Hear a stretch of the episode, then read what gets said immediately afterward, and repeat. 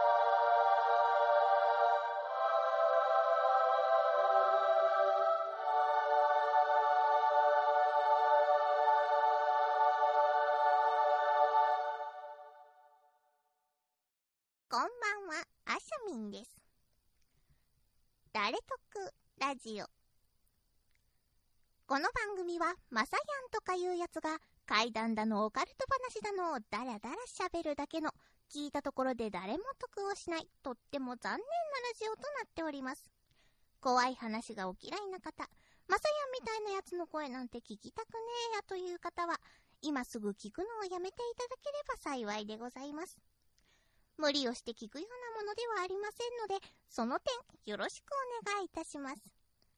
というわけで、さっさと始めろ皆様こん、くれ皆様こんばんは、まさやんです。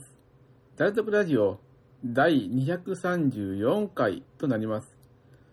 今回は、ほんのりと怖い話より3題お届けいたします。では、さっさと始めましょうか。こんばんは、あしゃみんです。誰得ラジまさやんとかいうやつが一人でやってる。オ誰得ラジ怪談だのオカルト話だのをダラダラ喋ってるだけの、オ誰得ラジ聞いたところで誰も得しない、とっても残念な、オ誰得ラジオ？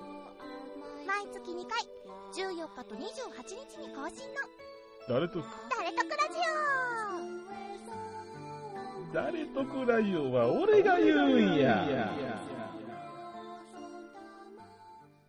では、参ります。ほんのりと怖い話より、家族でこっくりさん。友人の一家は揃ってオカルト好きで、家族でこっくりさんをしたりするそうだ。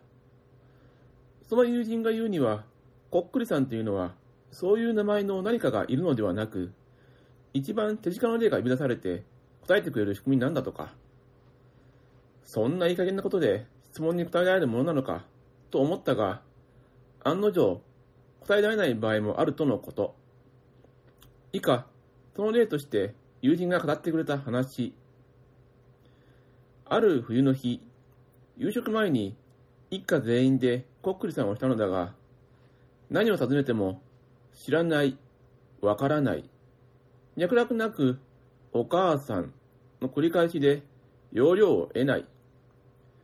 試しに名前と年を尋ねてみると、4歳の女の子であることが判明。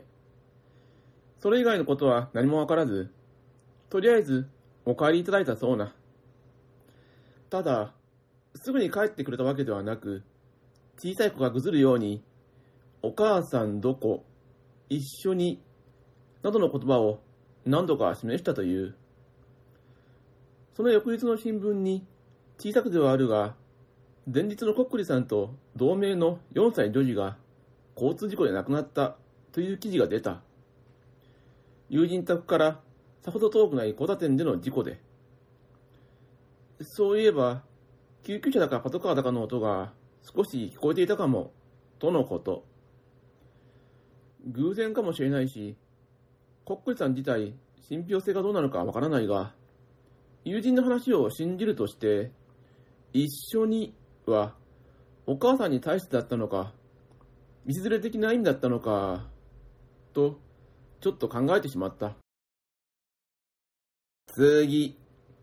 同じ女性。地元の寂れた神社の話。演技式的にはそこそこのランクらしいが、社務所もなく、神主は常駐していない。近所に住んではいる。で、一人でこの神社に入ると、必ず女性が掃除している。いつも同じ、夜会巻きみたいな髪型の30前後の地味な女性。神社の前を通って中を覗くだけとか、他の人と一緒に入るときは見かけないが、一人で入った場合は例外なく必ずいる。神社以外で見かけたことはなく、間違いなく地元民ではない。神主の親戚縁者でもないことは確認済み。自分だけではなく、地元の友人勢も同じ条件下でのみ彼女と遭遇している。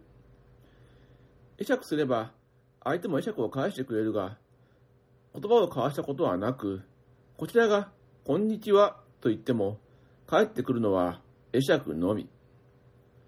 遭遇が度重なって、どういう人なのか気になったため、両親に聞いてみると、そういう人は知らないとのこと。父曰く、父が高校生になるあたりまでは、よく似た女性がいつも掃除してくれていたが、どこの誰かは不明という話だった。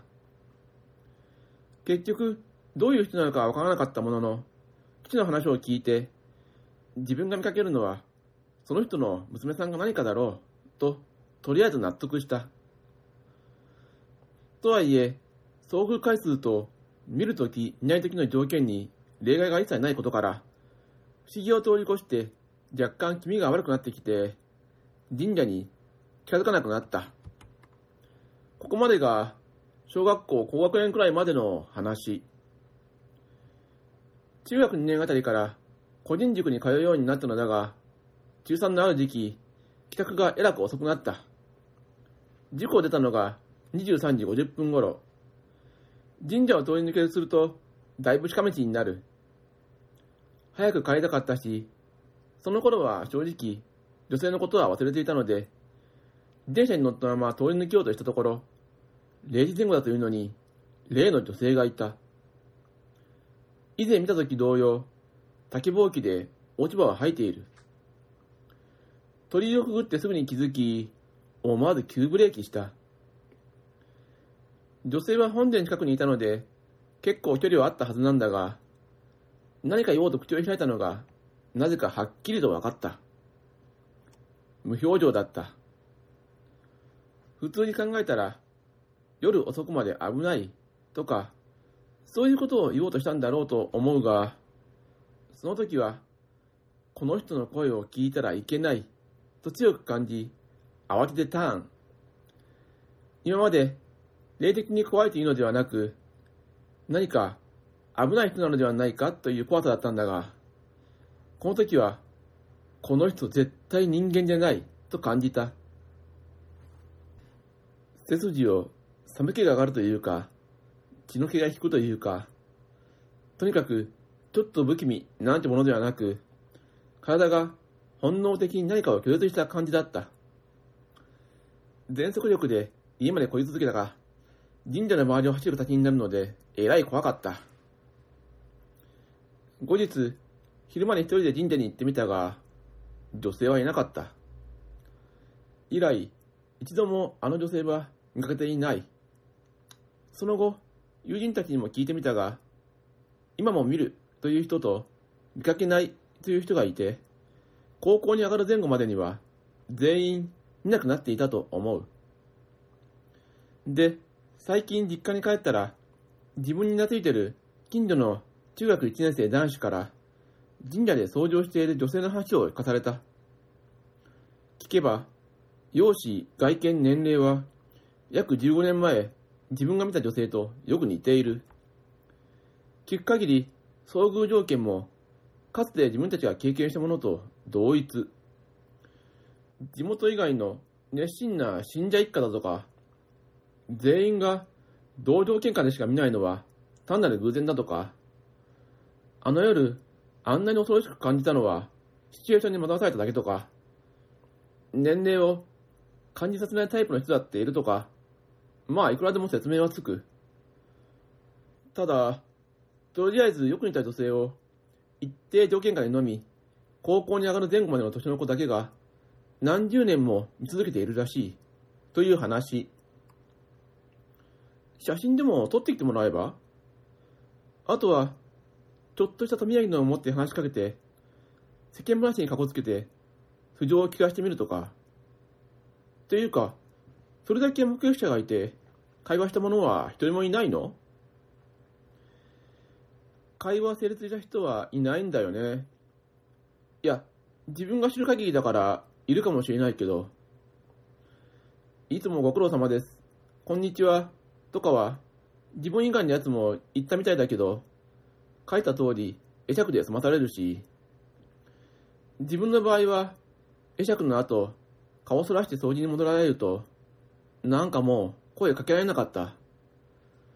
多分、他のやつも同じだったんじゃないかな。前日の中一男子の友人が勇気出して、いつも大変ですね。家近いんですか？って聞いたらしいが、会釈だけで質問は無視されたそうな。もしくは、校庭でうなずいたのかもね。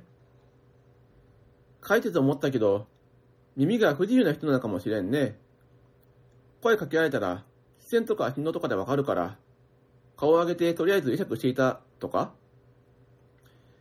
昼間見ていたわけだから、普通に人なんだろうし、人であってほしい。自分たちは、あれ、おかしいな、と思う頃には、気味が悪くなってきて、神社に行くのも話題にするのも、なるべく避けてるような感じだった。下手れでごめんな。写真は確かにいい手だけど、まず会話できないと無理じゃない？急に激写ってわけにはいかないし。次。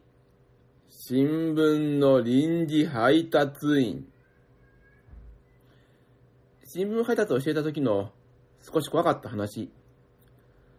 販売店の専業、正社員じゃなく、臨時配達員といって、人手が急に足りなくなった場合に依頼されて配る仕事だ。ある時、都内の販売店から依頼があって、俺はそこへ派遣された。早速、明日の朝から配達をするため、配達順路を覚えようと、店から順番帳を借りて、空回り、実際に配達しないで順路を覚える作業を始めたんだ。さして難しい順路でもなく、順調に順路取りは進んでいたんだけど、一番最後でおかしなことに気がついた。順路で示されている一番最後に配る場所が、順路上で言えば中盤あたりに立っているマンション。一番最後に回らなくても、中盤を配っている途中で、このマンションによって配達すればいいはずなのに、どういうことだ？と。この順路帳というのは種類もあって、手書きのものと PC で印刷して出すものがある。そして PC の方は入力ミスで順路がおかしくなることが稀にある。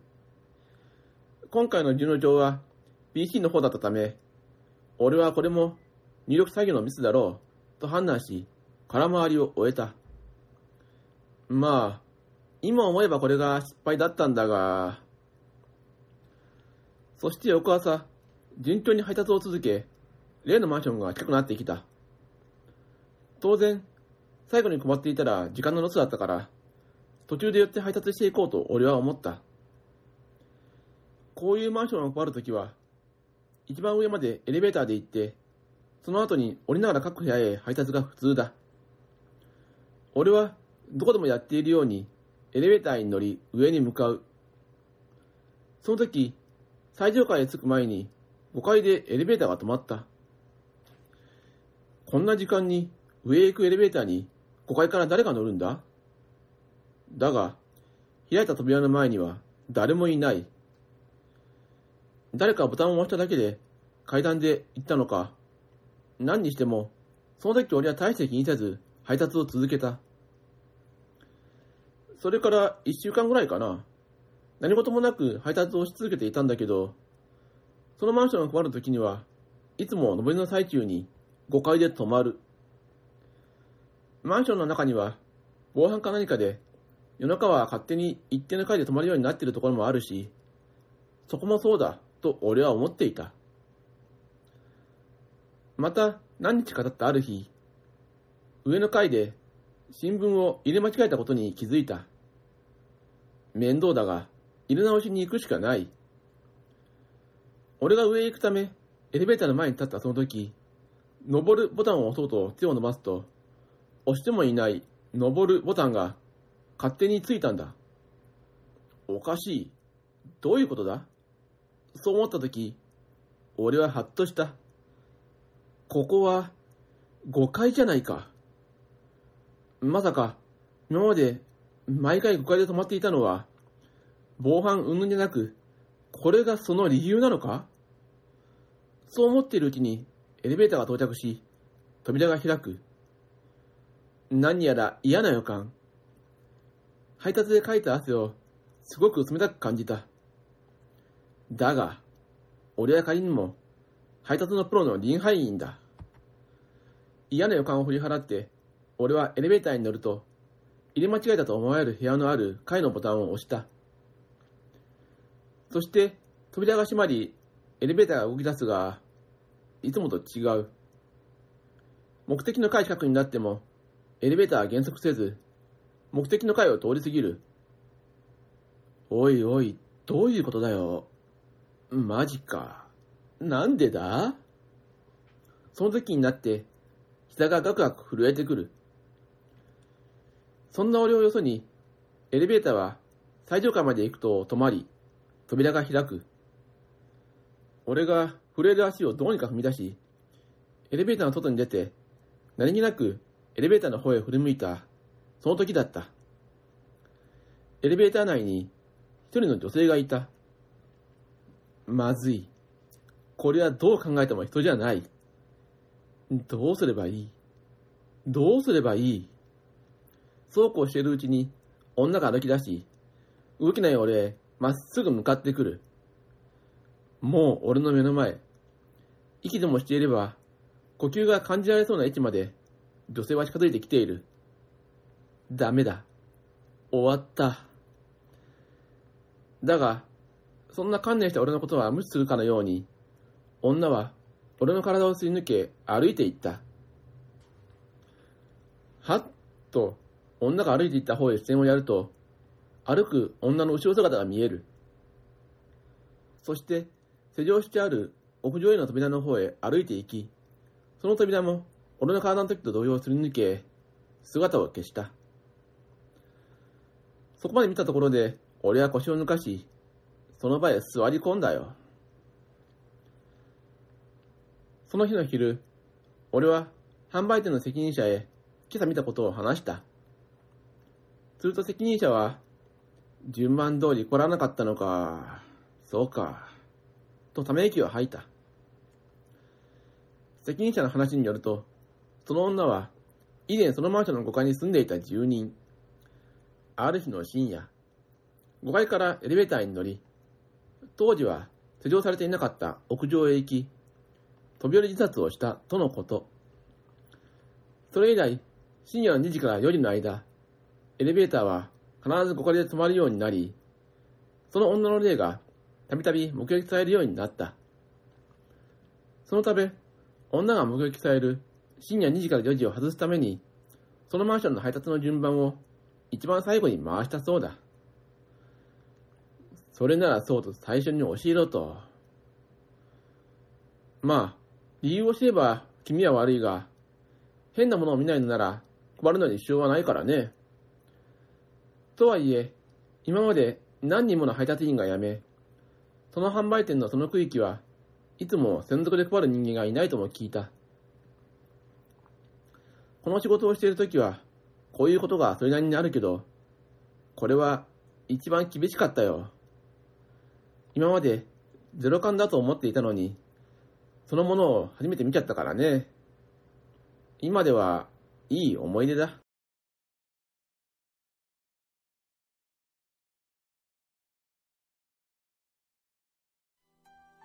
番組名が難しい。番組名が言いづらい。番組名を覚えてもらえない。検索しても出てこない。つかみが無駄に面白い。つかみ以外はあまり褒められない。フリー BG 探すのが面倒。だから自作曲で対応。基本は一人喋り。たまにゲストが来る。ゲストと打ち合わせをしない。スカイプつないで5分えー、こんな番組ですが皆様よろしくお願いします。DY のパルベライズビートはシーサーブログで毎週日曜日更新中。怒られたことを怒られいかがでしたでしょうか？さて、ダルタクラジオを配信しておりますシーサーブログのページに、Twitter アカウントへのリンクを記載しております。ご意見、感想その他ございましたら、Twitter のリプライでお願いいたします。ダイレクトメールは受け付けておりません。では、今回この辺で終わりにしておきます。皆様、良い年をお迎えください。さようなら。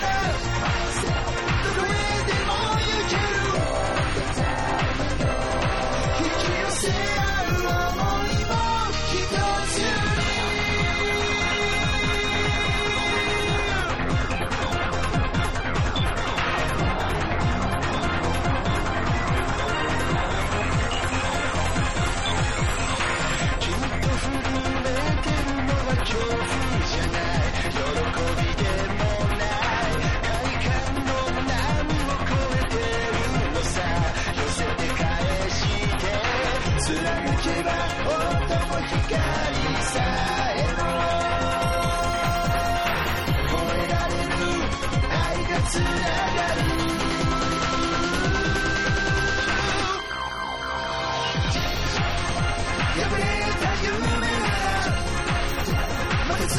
ればいい誰が笑っても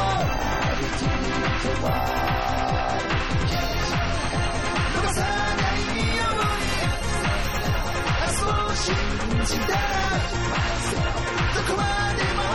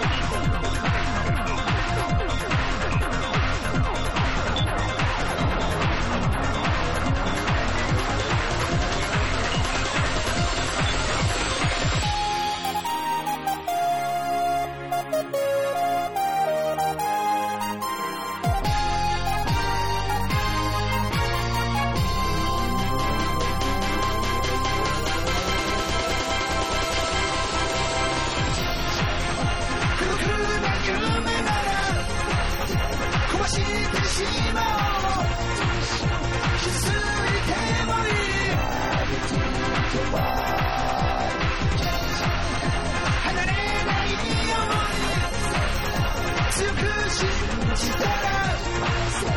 こへでも行ける。